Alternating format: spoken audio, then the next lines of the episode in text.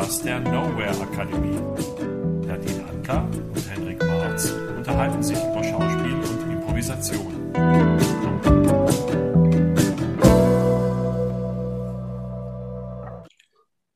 Ja, herzlich willkommen zu unserem dritten Talk von der Nowhere Academy. Manche Leute sagen auch Know Here Academy. Das ist äh, euch freigestellt, würde ich sagen. Ich bin Nadine Antler, das ist Hendrik Marz. Und es geht heute um die Schwierigkeit aus Impro-Sicht, einerseits dabei zu bleiben, was meine Figur will, also das Want oder Need der Figur zu verfolgen und andererseits aber auch diese Balance zu finden, wann höre ich denn auf, die Ideen der anderen zu akzeptieren und lasse ich mich überhaupt genug verändern, wenn ich bei dem bleibe, was meine Figur will. Mhm. Ja, ich erzähle einfach kurz was zu der Idee, Ideen anzunehmen. Mhm. Ähm, ich habe ja schon erwähnt, ganz am Anfang im ersten Talk, es gibt zwei verschiedene Impro-Schulen und mittlerweile ist das immer mehr verflossen, aber in der Chicago-Welt äh, heißt es ganz viel, sage ja und. Sag ja und. Mhm. Und Keith Johnston sagt eher, nimm die Idee des Gegenübers an. Und für mich ist diese Ideen zu akzeptieren, finde ich ein bisschen besser, weil weniger irreführend als das Prinzip, sag immer ja, weil es meines Erachtens oder zu Missverständnissen führt. Mhm. Ähm, nämlich, du kommst rein, du sagst, ich will mich scheiden lassen. Mhm. Und wenn ich jetzt vielleicht die ganze Zeit gespielt habe, dass ich ganz glücklich bin und denke, okay, ich muss immer Ja sagen, dann ist die Gefahr, dass meine Figur sagt, ja, lass uns scheiden lassen. Und dann finde ich, ist es, als würde man einen, eine Nadel in einen Ballon pieksen und die ganze Luft geht aus der Szene. Mhm. Weil alles, was wir geglaubt haben, was wahr ist, nämlich, dass diese Person glücklich ist in der Ehe und die andere Person nicht. Mhm. Und das ist unsere Realität, würde ich auch sagen, ja, anscheinend ist es, also wir verstehen nicht mehr, warum diese Person plötzlich ähm, ja, damit auch zufrieden ist, sich scheiden zu lassen. Und mhm. das ist für mich das, wo es interessant wird. Wann ist es denn ein Blog? Wann ist es denn nicht die Ideen angenommen? Und wann muss ich vielleicht auch mal nicht ja sagen. Die erste Frage, die ich da hätte, wäre, ähm, ist es denn, ist das Ja und ist das, was du eben beschrieben hast, damit gemeint eigentlich? Ja, ganz ursprünglich ist es damit gemeint, dass ich die Idee akzeptiere. Wenn du sagst, ich will mich scheiden lassen, mhm. dann akzeptiere ich die Welt, wir sind verheiratet. Mhm. Ich akzeptiere, dass ich schon in diesem Raum bin und äh, ja. eine Tätigkeit mache und du dazu kommst. Mhm. Ich akzeptiere, dass ich etabliert habe, dass ich glücklich bin. Ja. Und ich akzeptiere, dass du reinkommst und unglücklich bist. Alles klar. Aber die Frage ist, muss ich Ja sagen zu dem, was du willst? Und ich glaube, da eben endet Blocken für mich, weil ich muss nicht Ja sagen zu dem, was du, was du willst. Würde ich auch nicht, also auf keinen Fall, weil äh, ich, weiß, ich weiß ja nicht, ob äh, diese Szene eine realistische Beschreibung sein soll eines Paares, wo offensichtlich die jeweilige Interpretation der Beziehung unterschiedlich ist. Das heißt, die eine Person fühlt sich glücklich in der Beziehung und die andere nicht. Und die eine Person äh, sagt, okay, ich möchte mit dir die Welt erobern und die andere, ich mit dir aber nicht, ich möchte mich gern scheiden lassen. Dann kann man ja immer noch sagen, äh, ich akzeptiere deine Idee, dass du dich scheiden lassen möchtest, aber ich muss nicht irgendwie meine Glücklichkeit weiterspielen. Ja sondern ich erlebe eine Konfrontation oder einen Widerspruch, besser gesagt. Und das, was ich dann durchlebe, ist für mich dann irgendwie die Szene. Also das, das ist die Szene. Definitiv. Ist, genau. Genau. Blocken wäre für mich, wenn ich sage, ja, aber das geht nicht, weil wir haben uns ewige Treue geschworen oder was weiß ich auch immer. Oder, äh, das wäre für mich immer noch die Sicht der Figur. Ich würde blocken, wäre für mich zu sagen, wir sind doch gar nicht verheiratet. Ja, genau, oder sowas. Das kann ja nicht funktionieren. Ja. In meiner Meinung nach. Also ja. wenn man menschliche Beziehungen und Situationen darstellen möchte, kann das ja nicht funktionieren, weil da zwei Menschen mit unterschiedlicher Realität gerade am Werk sind. Und da achtet übrigens zum Beispiel Sanford Meissner auch sehr drauf, dass man, wenn man eine Übung macht, zum Beispiel, die man sich ein bisschen baut, wo eine gewisse Situation da ist, dass man sich vorher abspricht und sagt, okay, wir wohnen zusammen in einer WG und wir haben irgendwie äh, dieses Problem oder diese Absprache. Und dann hält sich einer nicht an die Absprache. Also so viel muss schon sein, damit beide aus einer Wirklichkeit heraus operieren können. Dieses Problem ausarbeiten können. meines Erachtens ist das auch die Szene. So, und jetzt kommt ein Punkt, den ich sehr spannend finde, nämlich in dieser Welt, acting from the inside out, also in ja. dieser Welt, ich verfolge das Want meiner Figur, ich verfolge das Need meiner Figur, ich bin als Schauspielerin committed zu dieser Figur, habe ich ja trotzdem ein Interesse daran, dass die Story vorangeht. Mhm. Und Joe Bill zum Beispiel sagt, die Geschichte wird weitergehen, wenn beide bereit sind, sich verändern zu lassen. Listening is the willingness to be changed. Alan Elder. Wenn ich nur dabei bleibe, dass ich mich nicht scheiden lassen will und du willst dich scheiden lassen und es passiert sonst weiter nichts, gibt es eigentlich de facto auch keine interessante Szene. Es gibt keinen Spannungsaufbau. Und jetzt ist es ja so, beim Meißner-Training gibt es ja auch Konflikte, die aus zwei verschiedenen Points of View entstehen. Ja. Und es gibt ja bei einer Repetition-Übung, gibt es die Möglichkeit zu gehen oder zu bleiben. Und was ich ganz interessant finde bei den Meißner-Workshops, die ich bei dir erlebt habe, ist ja, dass du zu manchen Menschen sagst, warum bist du noch da? Und mhm. zu manchen Menschen sagst, warum bist du gegangen? Mhm. Und mein Gefühl ist, es hat was damit zu tun, was ist passiert im Raum. Genau. Ähm, was würdest du denn sagen, was passiert sein muss, bevor man gehen kann? Es, genau. Äh, es hat immer sehr mit der Situation zu tun, in der man sich gerade befindet, mit dem, was vorher passiert ist und mit den Momenten, die ausgetauscht worden sind. Ich sage manchmal zu Menschen, warum sie noch da sind, wenn sie nicht wirklich zugehört haben. Das heißt, wenn ein Mensch in einem Raum absolut 100% glaubwürdig und wirklich bis an seine Grenzen gehen, sagt, ich möchte, dass du diesen Raum verlässt oder raus hier und die andere Person nicht geht, frage ich sie, hast du sie gehört? Ja. Glaubst du ihr? Ja. Warum gehst du dann nicht? Und damit sind wir übrigens bei einem ganz wichtigen Punkt. Dann sagt nämlich die Person meistens, weil ich nicht möchte, dass die Übung aufhört. Zum Beispiel, das ist kein Grund, nicht zu gehen. Weil eine Übung ist so lange, wie die Momente zwischen zwei Personen wahrhaftig sind. Und eine Impro-Szene ist so lange, wie die Situation sich trägt, ergo, wie lange sie wahrhaftig ist. Und so lange, bis man eine andere Person zuhört und sagt irgendwie, ja, okay, jetzt, ich, ich, ich höre dich, ich gehe. Oder ich höre dich, nee, das ist für mich noch kein Grund, ich fühle dich nicht, ich möchte noch weitermachen zum Beispiel. Dann sage ich zu den äh, Leuten zum Beispiel, die zu schnell gehen, wieso bist du schon gegangen? Hast, hat die andere Person dich wirklich überzeugt? Hast du ihr geglaubt? Nö, ich habe ihr noch nicht geglaubt. Okay, dann bleib doch, bis sie dich, bis sie so sehr mit dir interagiert, dass du ihr glaubst. Und beim ersten Fall ist es so, dass man äh, nicht geht. Das hängt meistens damit zusammen, dass man entweder möchte, dass die Übung nicht aufhört, wie ich schon sagte, oder eben, dass man Recht haben möchte. Und das ist auch, glaube ich, der Kern dessen, was du eben geschildert hast. Dass man Recht haben möchte auf der Bühne. Das habe ich ganz oft, nicht nur bei Impro-Leuten, sondern auch bei Schauspielern, die Meisterübung äh, gemacht haben, gespürt. Es geht nur darum, zu gewinnen, der Stärkere, die Stärkere zu sein und Recht zu haben innerhalb der Szene. Und das ist wieder mal eine gute Analogie zum wirklichen Leben, weil es gibt auch im wirklichen Leben Menschen, die einfach immer nur Recht haben wollen, die letztendlich sich nicht wirklich der Situation stellen wollen, nicht wirklich zuhören wollen und damit umgehen wollen, dass etwas passiert, was nicht ihrem Schema entspricht und sie jetzt irgendwie etwas unvorhergesehenes Terrain betreten müssen. Ja. ja? Und, und in dem Moment wirklich umgehen müssen mit der anderen Person. Und im Umkehrschluss ist es ja aber auch unbefriedigend, äh, Menschen zu haben, die sagen, okay, ich muss mich verändern lassen, ich muss mich verändern lassen ähm, und sich verändern lassen von was, was wir nicht nachvollziehen können. Oder unbefriedigend, wenn man das Gefühl hat, die Person hat nichts in die Waagschale geworfen. Ja. Es ist überhaupt nichts passiert. Ah, finde ich gerade doof, dann gehe ich. Dann ist es auch keine Szene, dann ist auch ja. keine, keine Reibung entstanden, keine Handlung passiert eigentlich.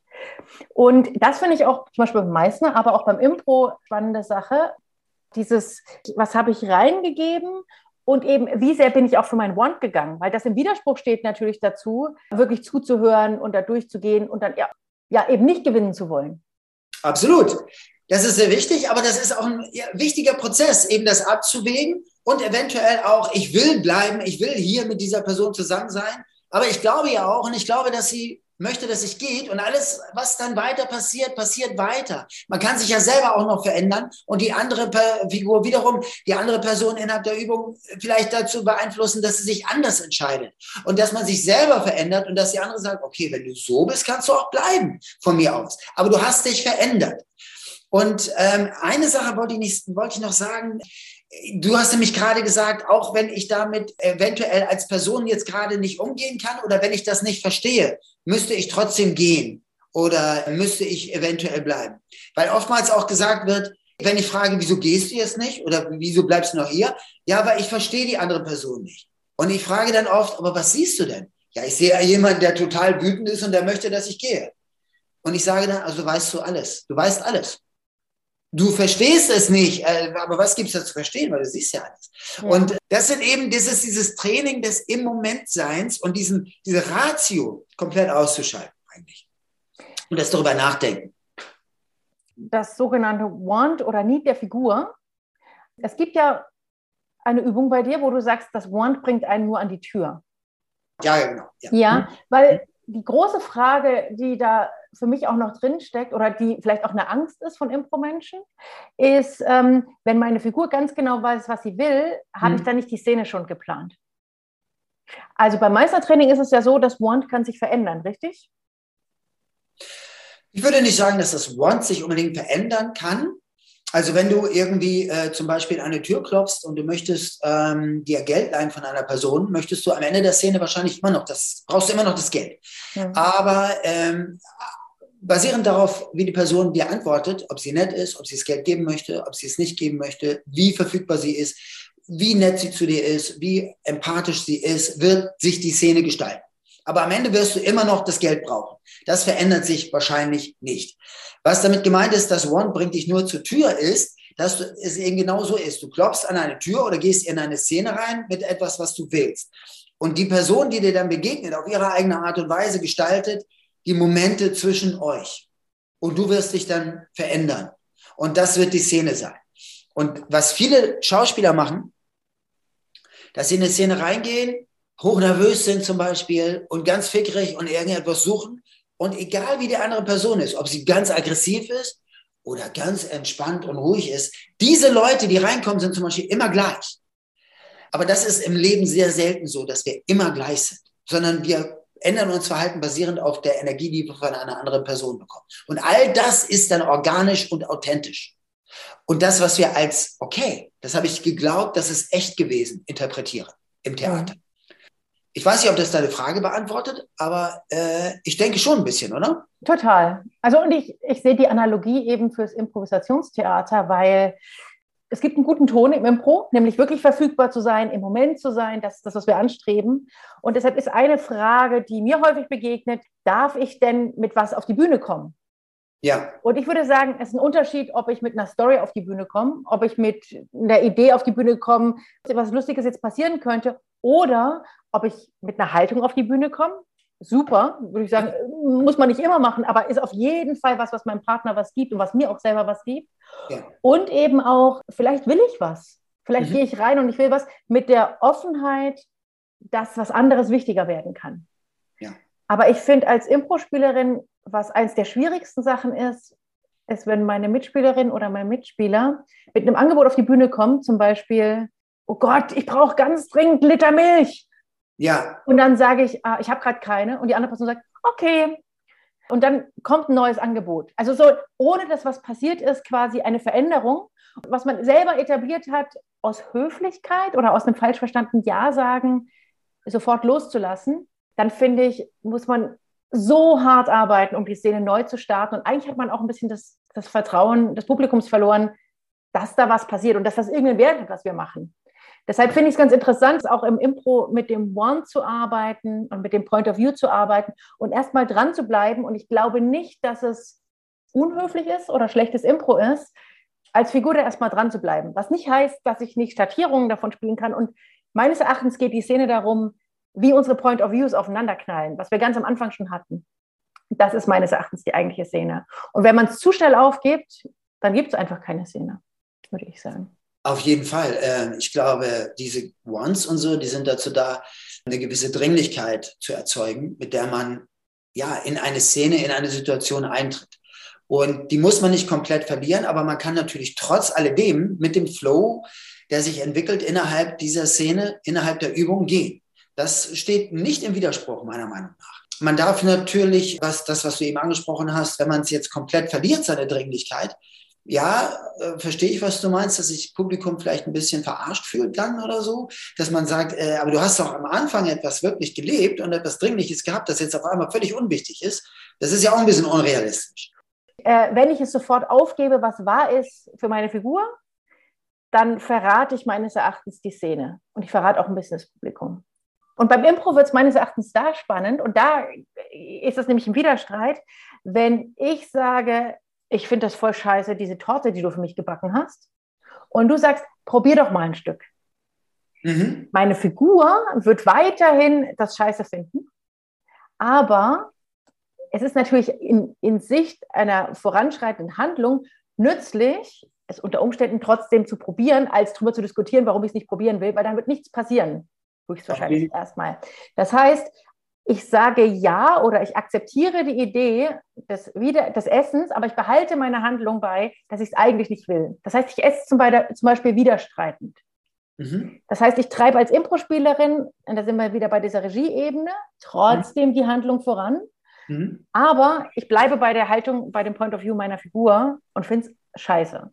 Und dann kann immer noch was Neues passieren, dass die Torte toll schmeckt oder dass was ganz anderes passiert. Ja. Zum Beispiel dass sie gut schmeckt. Aber das erste Beispiel war natürlich noch äh, viel extremer, meiner Meinung nach. Also entweder bin ich in jemanden verknallt oder nicht. Und jemand, nur weil die Person mir sagt, dass ich nicht, dass sie nicht meine Zuneigung erwidert, ändert sich mein Gefühl nicht. Also ich bin immer noch. Also ich bin immer noch verknallt. Ich bin natürlich total. Nicht so, nicht so schnell also, ändert sich das. Nicht so schnell, also irgendwann, also aber nicht innerhalb von 30 Sekunden oder so. Also ich bin immer noch total verknallt, bin total enttäuscht, dass das nicht äh, erwidert wird. Und das ist dann die Situation und das ist das Gefühl und das ist das, wenn man sich mal einen Film anguckt, natürlich der, das, worum es geht. Es geht um diesen Fall, um die Fallhöhe, die man hat. Je höher die ist, desto besser ist es. Und je mehr die äh, Gefühle irgendwie von Himmel hoch jauchzend bis zu Tode betrübt gespielt werden oder empfunden werden, desto mehr können wir mitgehen als Zuschauer. Und das ist ja auch das, was wir dann miterleben, auf, äh, wenn wir da unten sitzen. Und diese, dieses Unerwiderte manchmal und dieses Desperate, das dann empfunden wird da oben, dass wir das mitfühlen können als Zuschauer, ist sehr, sehr, sehr, sehr wichtig und sehr entscheidend. Und wir reden übrigens die ganze Zeit über ein wichtiges Thema, dass wir uns immer in die Perspektive der Zuschauer begeben. Ne? Und das ist sehr wichtig, glaube ich, dass wir quasi auf der Bühne dazu da sind, zu unterhalten. Total. Total. Genau, das ist es. Jeder Ami, Ami, der auf die Bühne geht, der sagt ja, what do we do a scene about? About something that the people are interested in. That's it. Es geht nicht darum, wie, wie, wie ich mich toll fühle oder was ich gerne spielen möchte, sondern darum, was die Leute, ja, was ich ihnen geben möchte. Ja, das ist eine der Sachen, die auch sehr schwierig sind, manchmal beim Impro-Unterrichten, finde ich. Mhm. Weil Keith Johnston zum Beispiel immer aus der Frage kommt, also der ist sehr hart, ne? Also mhm. zum Teil. Du spielst eine Szene und sagst, well, it's not interesting.